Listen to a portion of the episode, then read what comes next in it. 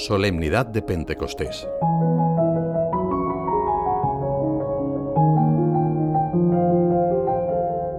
En la fiesta de Pentecostés se podría decir que termina la misión de Jesús en la tierra y comienza la nuestra, alentados, impulsados y sostenidos por su mismo Espíritu. Recibimos su misma misión, la que el Padre ha encomendado a su Hijo. La paz esté con vosotros. Como el Padre me envió, así os envío yo. Nos llenamos de agradecimiento por semejante don y deseamos que el fuego que ardía en el corazón de Jesucristo no se extinga, sino que provoque en nosotros el incendio que Él ha soñado y querido.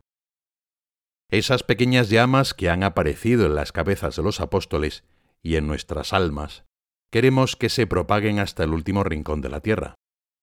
Nos ilusiona ser cooperadores de los planes divinos para llenar el mundo del calor que el Salvador vino a regalarnos. Para esa misión no estamos solos, contamos con una ayuda insuperable. Jesús nos lo había prometido diciendo que no nos dejaría huérfanos, y lo ha cumplido. El Espíritu de Dios, donde entra, expulsa el miedo, nos hace conocer y sentir que estamos en las manos de una omnipotencia de amor. Suceda lo que suceda, su amor infinito no nos abandona. Lo demuestra el testimonio de los mártires, la valentía de los confesores de la fe, el ímpetu intrépido de los misioneros, la franqueza de los predicadores, el ejemplo de todos los santos, algunos incluso adolescentes y niños. Lo demuestra la existencia misma de la Iglesia que a pesar de los límites y las culpas de los hombres, sigue cruzando el océano de la historia, impulsada por el soplo de Dios y animada por su fuego purificador. Puede ser que algunas veces sintamos esa orfandad, pero no queremos que nos paralice. Sabemos que es parte de la cizaña que el diablo intenta sembrar entre el trigo bueno del amor al que somos llamados. Sentirla y percibirla no significa pactar con ella, sino que puede ser precisamente el estímulo para volver a considerar, con la ayuda del Espíritu Santo, que somos hijos muy queridos. Con San José María queremos introducirnos en esta fuente interminable de gracia. La gloria, para mí, es el amor. Es Jesús y con él el Padre, mi Padre, y el Espíritu Santo, mi santificador. En esa intimidad acompañada de la Trinidad tienen cabida y solución nuestros temores y angustias. La primera vez que echamos a andar solos, quizá desde los brazos de nuestro padre a los de nuestra madre, no sabíamos cómo acabaría todo, ni lo habíamos hecho nunca antes. Tenerlos cerca, delante y detrás, era suficiente. Cuando recibimos el abrazo de ambos como premio a nuestra hazaña, nos dimos cuenta de que arriesgarse era maravilloso. Podemos pedir que el Espíritu sea capaz de inflamar nuestra voluntad, para que de una manera similar vibremos con los deseos divinos de sembrar el mundo de paz y de alegría.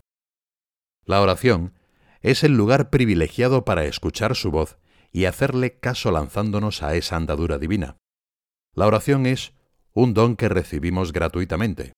Es diálogo con Él en el Espíritu Santo, que ora en nosotros y nos permite dirigirnos a Dios llamándole Padre, Papá, Abba. Y esto no es solo un modo de decir, sino que es la realidad. Nosotros somos realmente hijos de Dios. Cuantos se dejan llevar por el Espíritu de Dios, esos son hijos de Dios. A veces podemos tener la tentación, tal vez inconsciente, de vivir como si Dios se alejara de nosotros por nuestros pecados o nuestras traiciones. Sin embargo, él nos sorprende una y mil veces con su reacción ante nuestra fragilidad. Jesús resucitado, en la primera vez que se aparece a los suyos, dice, Recibid el Espíritu Santo. A quienes les perdonéis los pecados, les quedan perdonados. Jesús no los condena a pesar de que lo habían abandonado y negado durante la pasión, sino que les da el espíritu de perdón. El espíritu es el primer don del resucitado, y se da en primer lugar para perdonar los pecados. Este es el comienzo de la Iglesia. Este es el aglutinante que nos mantiene unidos, el cemento que une los ladrillos de la casa, el perdón. Porque el perdón es el don por excelencia. Es el amor más grande, el que mantiene unidos a pesar de todo, que evita el colapso, que refuerza y fortalece. El perdón libera el corazón y le permite recomenzar. El perdón da esperanza. Sin perdón no se construye la iglesia.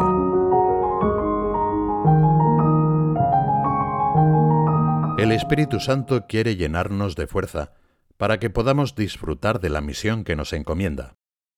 San José María nos muestra lo dañino que puede ser no tener los cimientos sólidos de esta gracia divina. El ataque a la fe tira el edificio espiritual, desconcierta la tentación contra la esperanza, pero esa malvada seguridad de que Dios no me ama y que no le amo es la que aniquila y aun fisiológicamente deja vacío el corazón. Afortunadamente la solución está al alcance de todos. En este día aprendemos qué hacer cuando necesitamos un cambio verdadero. ¿Quién de nosotros no lo necesita? Sobre todo cuando estamos hundidos, cuando estamos cansados por el peso de la vida, cuando nuestras debilidades nos oprimen, cuando avanzar es difícil y amar parece imposible. Entonces, necesitamos un fuerte reconstituyente. Es Él, la fuerza de Dios. Es Él que, como profesamos en el credo, da la vida. Qué bien nos vendrá a asumir cada día este reconstituyente de vida. Decir cuando despertamos, ven, Espíritu Santo, ven a mi corazón, ven a mi jornada. Santa Teresita de Lisieux relataba el día de su confirmación. Qué gozo sentía en el alma. Al igual que los apóstoles, esperaba jubilosa la visita del Espíritu Santo. Por fin llegó el momento feliz.